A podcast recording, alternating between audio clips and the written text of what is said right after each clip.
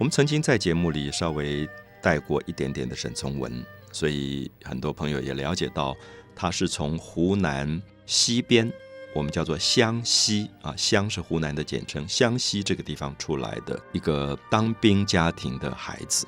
湘西这个地方其实它的族群非常的复杂，这个地方有很多的苗族，有很多的土家族，有很多的壮族。所以，我们看到这些少数民族围绕在湘西这个地带，所以就变成了一个复杂的族群文化的关联。那么，沈从文在这样的文化长大，我们特别提到，因为他们家里面是一个当兵的家庭，所以大概也没有特别在意小孩子的教育，说一定要读书啊什么之类。所以，读沈从文的自传啊，这是我最推荐大家读的一本书，因为我觉得大概三零年代文学里面。我常常选前三名的书，我一定会选到从文自传，因为很少一个人的自传这么好看。那他好看的原因，是因为他总是在写他逃学。因为我们知道，如果一个人总在写他在学校怎么考试、怎么读教科书，这本书一定没什么好看的。可逃学就很好玩，就是他小时候就懂得说跟同学如何去逃学、去玩，然后去游泳。那他们的老师都知道这些小孩子很皮。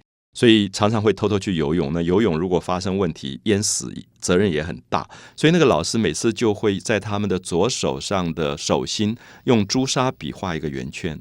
那么就是说，如果你游泳的话，你这个朱砂水就会冲掉。所以回来检查你手上这个朱砂的圈不见的，红的圈不见的，那就表示你游过泳就要挨打，就要责罚。沈从文就写到说，他们都有方法可以一个手举在水面上去游泳。那所以，我记得从小读他的书，我就很快乐。我就觉得，其实小孩子都很厌烦教科书，也很厌烦学校这种很八股的教育。可是他都不敢讲。可沈从文就写出一个他自己追求生命的现象。他说：“我虽然没有在学校里读那一本小小的书，可是我到大自然里读了一本大大的书。”我觉得这是非常了不起的一句话。就是其实给予孩子最重要的教育，不一定是文字的书本，其实是大自然。所以他在大自然当中看到花在开放，他认识了所有的水果的名字、各种草的名字，看到牛跟牛的交配，他懂得了所有生命的状态。所以读他的书的时候，那种快乐会让你觉得我们的学校教育太枯燥，太缺乏了生命很本能的各种经验。所以沈从文的这本书，我觉得影响力非常大。他其实提供了所有从事教育工作的人一个非常大的反省，就是。我们的教育不可以脱离了生活经验，应该要尽量把孩子带进到生活的经验里去学习。如果读了一大堆的书，只是为了考试用的，这个小孩将来一定会出问题，因为他根本不懂得生命到底怎么去应付很多真正生命当中会出现的危机啊、困难这些问题。所以沈从文描写他在荒山野外到处跑的那种故事，里面充满了非常有趣味的东西。那么当然。他看起来轻描淡写，可他同时又在展现他处在一个大时代的变乱当中，他所看到的种种现象。譬如说，他的生活的时间刚好是清末民初，辛亥革命。那辛亥革命在历史上会有一定的讲法啊，比如说武昌起义啊、十次革命啊、同盟会啊、兴中会，都是很慷慨激昂的那一面。可沈从文在湘西，他看到的革命是。一群没有被启蒙的老百姓的无知跟愚昧，所以他们常常随便的被人杀害，然后也不晓得哪一边是清朝，哪一边是革命党，然后他们夹在中间，被这边也杀，被这边也杀，然后他们常常觉得在这个湘西一个很偏僻的三不管的地带里面，反正今天来一批土匪，他就把老百姓所有的这种种的粮食什么抢走一批。然后第二天又来一个，说是清朝的官吏，又把大家粮食抢走一批，所以老百姓永远搞不清楚到底谁是官，谁是土匪。最后他们这个小说里常常让你觉得官跟土匪没有什么差别啊，反正就是来剥削老百姓的。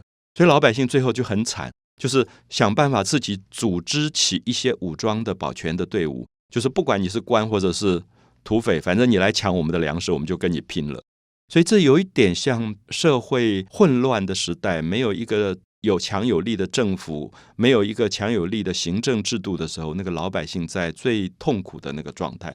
可是沈从文也写出了老百姓非常有生命力，他们会自己想办法求生存，然后在这种最混乱的政治局面当中，为自己走出一条活路出来。所以沈从文自己后来就从军了。那从军很简单，就是因为当时一个小孩子到了十六七岁，家里养不活你，所以你就只好去想办法工作赚钱。那如果有土地，你就种田；如果你有一技之长，你就去做工人。那么沈从文也家里也没土地，然后他也没有做工的条件，最后他就去当兵，因为当兵就有一份心想，所以他就跟着军队跑。而跟着军队跑，他就看到了更多当时中国大江南北所有这种混乱的事情。他写了一些短篇小说，写得极好啊。有一篇叫做《丈夫》，大家如果有机会看一下，短短的一个小说，写到说，当时在湖南的湘江流域的河边，有很多叫做吊脚楼。我不知道大家能不能联想，什么叫吊脚楼？就是河边这种违章建筑。因为水涨潮的时候会淹起来，所以就把很高的木头架高，上面架了一个小违章建筑，这个叫吊脚楼。当然就是穷人的房子。我们知道，你如果好好的，你当然可以住在土地上。可是你没有土地，最后你就住在河边。可能河边是基本上是不能住的，因为都是水，所以最后用很多的高一点的木材，就把自己的房子架高起来，叫吊脚楼。那么这个沿河岸的吊脚楼，最后就发展成什么东西？发展成。水手来的妓院，因为很多船上上下下会在这边停靠卸货，所以很多的女人就在这边做妓女，然后跟水手做一种性的交易，赚一点钱来维持日子。所以所有的行走于江上的人都知道那边吊脚楼有很多的妓女，然后脸涂的白白的。那太阳好的时候，他们就用那个我们缝衣服的线，两条线把脸上的汗毛拔掉。其实也有一点引诱这些水手停船，然后来招待他们。这个故事里面就在写到说，他在这个小吊脚楼里面，忽然就描写到有一个丈夫从乡下来找他的太太，所以这个妓女并不是真的妓女，其实是一个有丈夫的太太。可是因为乡下过日子过不下去了，就是根本没有。没有粮食可吃，因为老是被土匪啊、被官抢走了。为了要维生，因为又要养孩子，她就在吊脚楼做妓女。所以丈夫固定的时间会来把她赚的钱或者粮食带回家去。那么这个丈夫来了，他就问她说：“家里怎么样？小孩好吗？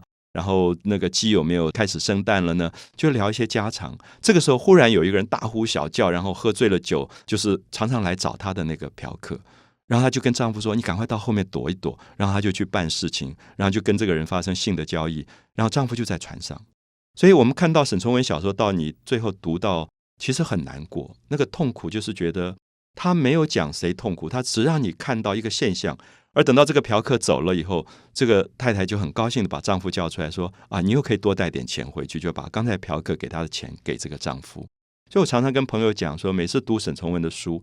那个痛苦是比我读鲁迅还要强的，因为他让你看到最可怜的一批人，他连抱怨最后都不会，他只觉得我用这个方法过日子就好了，他甚至不觉得那是生活里这么大的一种侮辱。